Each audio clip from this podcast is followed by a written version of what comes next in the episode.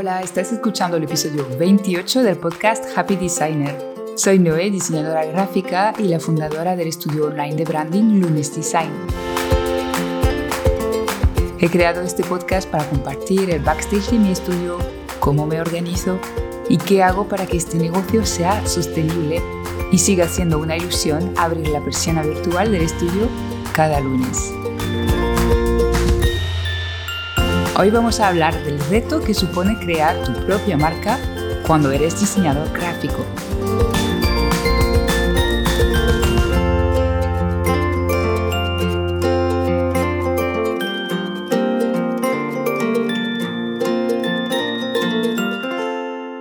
Ay, qué ilusión se siente, ¿no? Cuando decides diseñar tu propia marca, ¿verdad?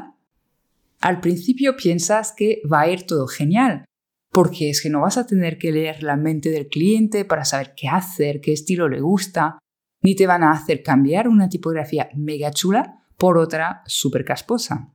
Vamos, que en teoría tu nueva marca debería ser el proyectazo de tu vida. Sin embargo, después de semanas diseñando y rediseñando, te das cuenta que has entrado en un bucle y que parece que no vas a conseguir acabar nunca este branding tuyo que te hacía tanta ilusión.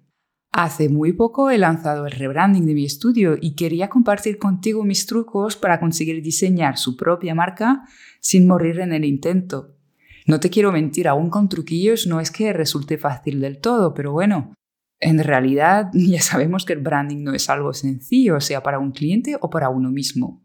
Sin embargo, es posible hacerlo y te voy a contar cómo en este nuevo episodio de Happy Designer. Primero de todo, me encantaría que seamos sinceros. ¿Qué hacemos los diseñadores gráficos cuando se trata de un proyecto propio?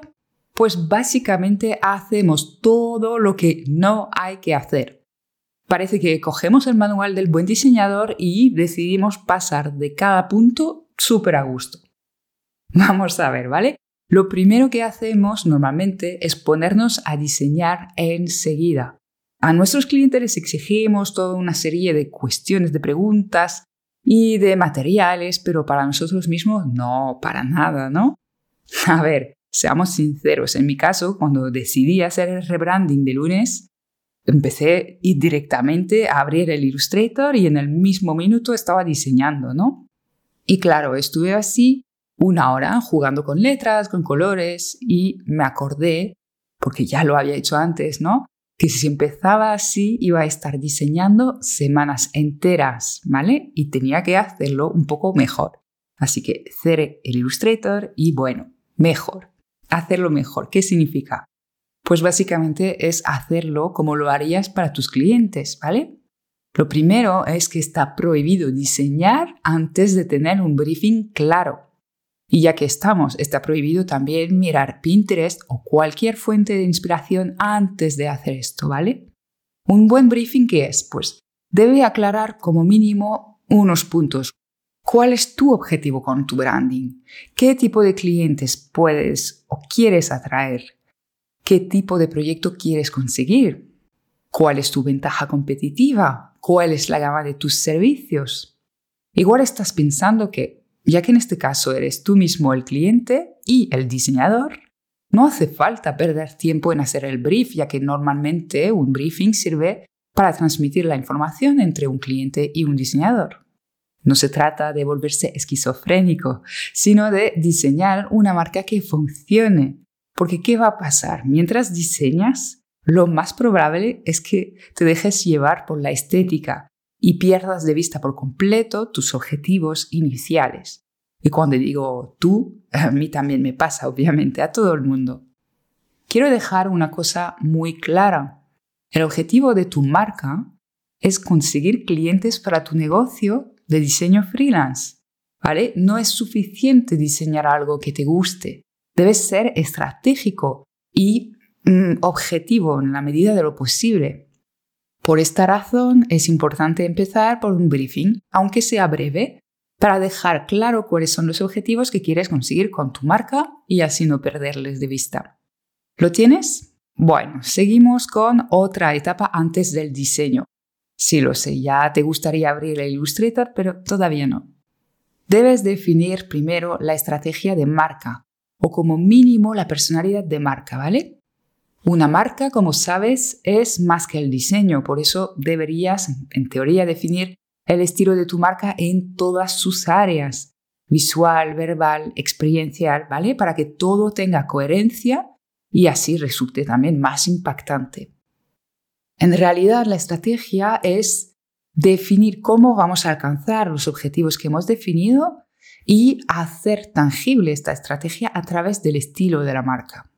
Si, por ejemplo, busco clientes del tipo empresas medianas del sector tecnológico, no tendría mucho sentido que mi marca tenga un estilo con un tono de voz demasiado informal, ilustraciones florales dibujadas a mano, mucha textura orgánica por todas partes, ¿verdad? A ver, es un poco exagerado el ejemplo, pero en realidad es algo que veo en muchos diseñadores.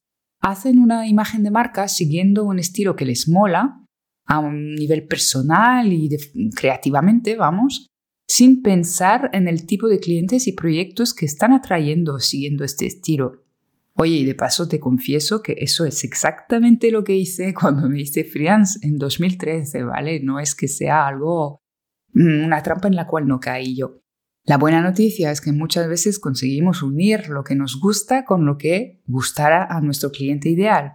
Simplemente se trata de ser consciente del estilo de cada uno para que esto funcione. Y bueno, además a los diseñadores nos suele encantar varios estilos totalmente distintos y por eso es súper importante definir de antemano qué estilo nos interesa seguir para luego no perdernos. Bien, te doy un truco para hacer esta parte del trabajo un poco más fácil. Cuando empecé a definir mi personalidad de marca, lo primero que hice fue imprimir todos los proyectos que había hecho para mis clientes hasta la fecha, para verlos un poco en conjunto. Ojo, solo lo hice con proyectos ideales, ¿vale? De los cuales me sentía orgullosa y que eran para clientes 100% alineados con mi visión y mis valores. Empecé a descartar los proyectos que eran demasiado diferentes a los demás y cuando solo me quedaron tres o cinco chulos, coherentes entre sí, Empecé a apuntar palabras claves para definir el estilo que tenían. Mis palabras eran calidez, naturalidad, armonía y sencillez. También hice un trabajo más profundo de estrategia de marca, porque esto es lo que hago en Nunes Design, ¿no? Pero este ejercicio simplemente te puede ayudar a definir un estilo a seguir. Una vez lo tengas, puedes empezar a mirar referencias y a crear un mood board a partir de estas palabras. Ahora sí, Bien, podemos por fin empezar a diseñar. Aquí debes ser súper disciplinado para que esto funcione. Primero te recomiendo mucho, mucho limitar tu tiempo, ¿vale? No vale dejarte toda una semana para diseñar un logo. No.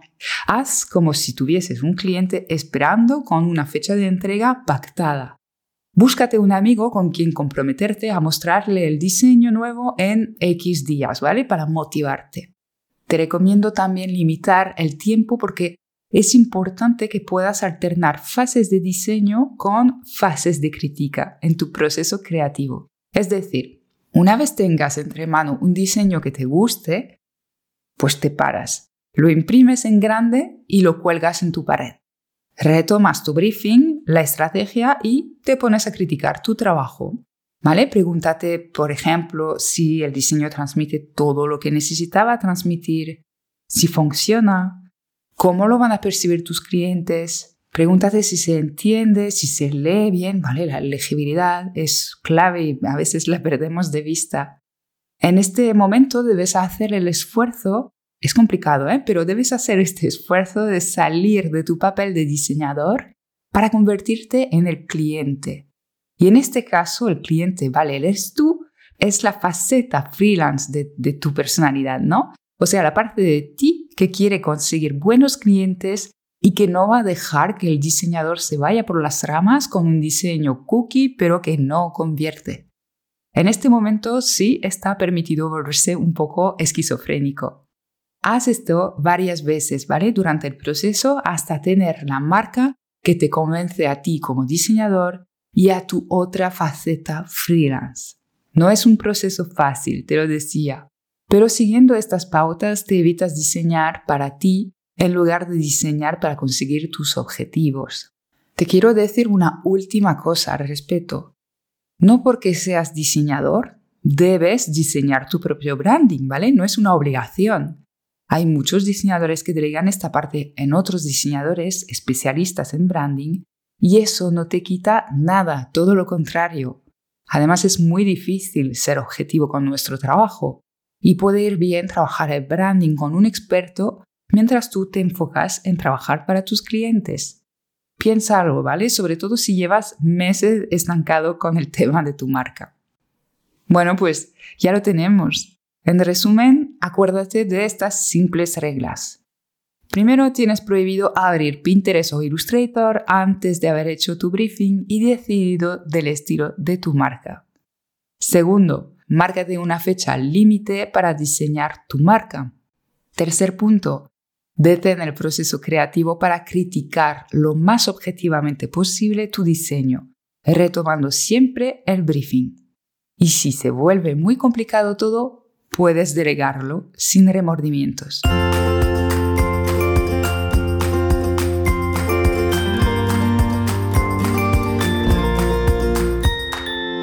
Espero que este episodio te haya ayudado.